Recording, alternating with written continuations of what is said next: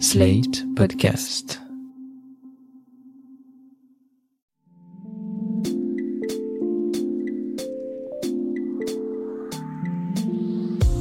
Salut, bienvenue dans Ça tourne par rond, le podcast qui répond chaque semaine aux questions que vous vous posez, quelles que soient vos interrogations, dans votre rapport aux autres, dans votre rapport au monde ou à vous-même, vous les partagez avec nous et Mardi Noir, psychologue et psychanalyste, tentera d'y répondre. Bonjour Mardi Noir. Bonjour Christophe. Cette semaine, nous répondons à Madeleine qui s'interroge à propos d'un cliché souvent colporté à propos des psys. Sur le divan, au bout d'un moment, on en vient toujours à la même conclusion, ce qui nous arrive, ça nous arrive à cause de nos parents. Alors c'est un cliché qui a la vie dure, et du coup je vous le demande, Mardi Noir, est-ce qu'il n'y a pas un peu de vrai là-dedans? Eh bien oui, dire que nos malheurs sont la faute de nos parents, c'est presque toujours un passage obligé. Pourtant, ce n'est pas si simple de les attaquer. Désidéaliser la figure parentale n'est pas un exercice facile.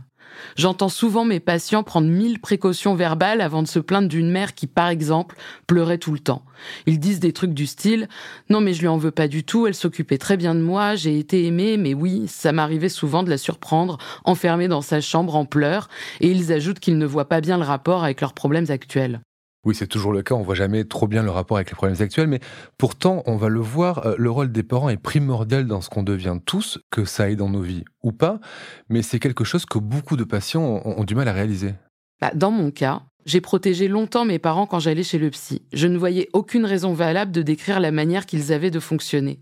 Je répétais que tout allait merveilleusement bien, dans le meilleur des mondes, seulement je n'arrivais pas à sortir de ma chambre sans suffoquer d'angoisse. Pour aller encore plus loin, j'ajoutais que mes parents se demandaient bien ce que j'avais, qu'ils étaient les premiers surpris d'avoir une fille aussi anxieuse et cherchaient de bonne foi comment me soulager. Et finalement, vous avez trouvé une explication? J'ai commencé mon analyse parce que j'avais une phobie, celle de vomir. En séance, j'ai raconté à ma psy que mon père n'était pas mon père biologique. Et je le sais parce que j'ai réussi à le faire avouer à ma mère. Mon père n'était au courant de rien, j'avais forcé ma mère à le lui dire, et moi qui pensais que me faire confirmer cette faute par ma mère me soulagerait, pas du tout, ça a été tout l'inverse, la phobie s'est amplifiée. Et en fait, ces histoires d'infidélité me travaillaient depuis longtemps. Et ma phobie est d'ailleurs apparue peu de temps après que j'ai demandé à ma mère si elle avait trompé mon père. Mais attendez, pourquoi vous aviez posé cette question à votre mère? D'où elle vous venait cette interrogation? Bah, C'est exactement ce que m'a demandé ma psy. Ma première réponse, ça a été je sais pas. La psy m'a dit de réfléchir, de, de creuser un peu, et c'est là qu'une anecdote m'est revenue.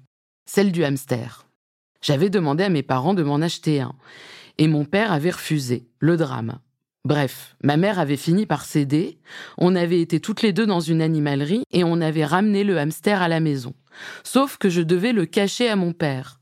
J'avais réussi ce tour de passe-passe pendant trois semaines. Finalement, mon père l'avait su, avait gueulé qu'on n'en faisait qu'à notre tête et qu'on faisait des trucs dans son dos. Et puis, il avait fini par bien aimer ce petit rongeur. Ok, c'est une super histoire, mais quel est le rapport avec vos, vos parents, l'infidélité de votre mère, avec vous et surtout avec le sujet de ce podcast? Bah, en fait, il ne s'agit pas de faute parentale ici, mais d'un ensemble de constructions, de non-dits, d'interactions entre ma mère et moi, mon père et moi, entre ma mère et mon père. En fait, le souvenir du hamster est venu au bout de neuf années d'analyse. Et c'est ce souvenir-ci qui a été majeur pour que je puisse comprendre ce qui se jouait pour moi avec mes parents le côté euh, drama, euh, oulala, ma mère a trompé mon père et je suis née de cette infidélité, c'était limite une carte d'identité, mais je n'en tirais pas grand-chose. Et puis, en racontant la ruse de ma mère et moi vis-à-vis du hamster, j'ai capté que mon souci, c'était pas que mon père n'était pas mon père biologique. Mon souci, c'était que j'acceptais d'être la partenaire secrète de ma mère. Tout ça couplé au fait que mon père ne voulait pas trop savoir ce qui se tramait derrière son dos. C'est donc l'histoire du hamster qui vous a permis de comprendre les rapports un peu problématiques entre votre mère et vous. Oui, analyser cela, c'était à la fois d'ailleurs libérateur et mouvementé. Je craignais un peu le retour de bâton. Ma mère était un peu interloquée les premières fois que je lui ai dit Mais tu me saoules à te plaindre de papa auprès de moi, on dirait qu'on complote, j'ai pas envie de ça. Je voyais bien que ça l'embêtait, c'était sa soupape. Bref, j'avoue qu'aujourd'hui je continue encore un peu de le faire avec elle, mais je le choisis je sais un peu mieux ce que je fabrique dans cette histoire. Donc finalement, pour revenir au sujet de, de ce podcast, c'était quand même un petit peu à la fois la faute de votre mère et puis aussi un petit peu de la vôtre. Une chose est sûre, les parents font toujours mal. C'est donc forcément de leur faute si ça ne va pas. Mais est-ce que c'est soulageant de le constater? Que ce soit une faute inhérente à la fonction de parent ou une faute réelle, au-delà de l'inventaire des carences, des excès, des violences, des non-dits, des absences ou de l'obscénité, la question est toujours la même, qu'est-ce qu'on peut en dire? Nous sommes soumis à des représentations collectives, mythologiques de la famille. Du rôle de la mère qui fusionne avec son enfant, qui lui donne confiance et intégrité corporelle, et du rôle de père qui les sépare, pour éviter que le lien mère-enfant devienne trop exclusif. Mais la vérité, c'est que le père de la vraie vie est souvent très éloigné de cette histoire et se contrefiche que sa femme et son gosse soient toujours fourrés ensemble.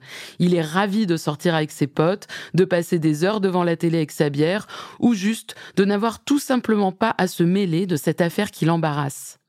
Ou alors, il prend son rôle très à cœur, peut-être même trop à cœur, et il caricature l'idée qu'il est le tiers séparateur. Parfois, il n'existe plus, il a déserté où il est même peut-être parfois plus maternant que sa femme. La mère, elle, peut être déprimée, voire agressive, collante, inquiète, trop dynamique, isolée ou paranoïaque.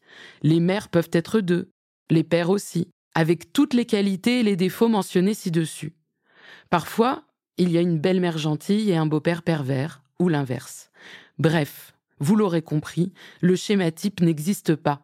Cette triangulation classique du papa et de la maman avec l'enfant est un mythe. Oui, sur la photo de famille, c'est bel et bien ce qu'on voit, une famille totale, figée, parfaite, mais croire en cette représentation est un leurre. Au quotidien, il y a toujours un trop ou un pas assez. Et se focaliser dessus s'avère à terme une impasse. Donc aucune famille n'est parfaite et ça veut dire qu'on va tous mal au fond? Pas tout à fait. L'idée n'est pas de savoir si votre éducation a été normale ou non, la plupart du temps elle est pathogène, la belle affaire. Mais qu'est-ce qui à votre mesure dramatise votre vie? Elle est là la question pertinente. Construire une narration, s'intéresser à son histoire, à celle de ses parents ou de ses tuteurs, de leurs rencontres, bonnes ou mauvaises, de leurs mésaventures, de leurs divorces, est-ce qu'ils s'aiment? Comment? Pourquoi? Qu'est-ce qui entoure votre venue au monde? Quels discours? Quelles douleurs Quels abandons? En fait, c'est dans les détails, dans des paroles qui semblent anodines, dans les plus petits méandres des uns et des autres, que votre énigme, à votre échelle, et c'est déjà beaucoup, peut se résoudre en petites parties. Ne plus trop subir cette place que vous ne comprenez pas, mais que vous occupez quand même. Il s'agit de l'habiter avec un peu plus de connaissance et de dignité et comprendre comment un dommage inévitable peut devenir une dramaturgie. Merci Mardi Noir d'avoir rassuré ou déprimé, on ne sait pas, les parents qui viennent d'écouter ce podcast. On se retrouve la semaine prochaine pour un nouvel épisode de Ça tourne. D'ici là, n'hésitez pas à poser vos questions en nous écrivant à l'adresse mardi.noir@slate.fr. Vous pouvez retrouver Ça tourne par chaque mardi en podcast sur Slate Audio et sur toutes les plateformes de podcast et à l'écrit chaque jeudi sur slate.fr. Ça tourne par est un podcast de Mardi Noir produit et réalisé par Slate.fr sous la direction de Christophe Caron et de Benjamin Septem-Ours. Montage et réalisation Aurélie Rodriguez. Prise de son Benjamin Septem Ours. Musique Sable Blanc.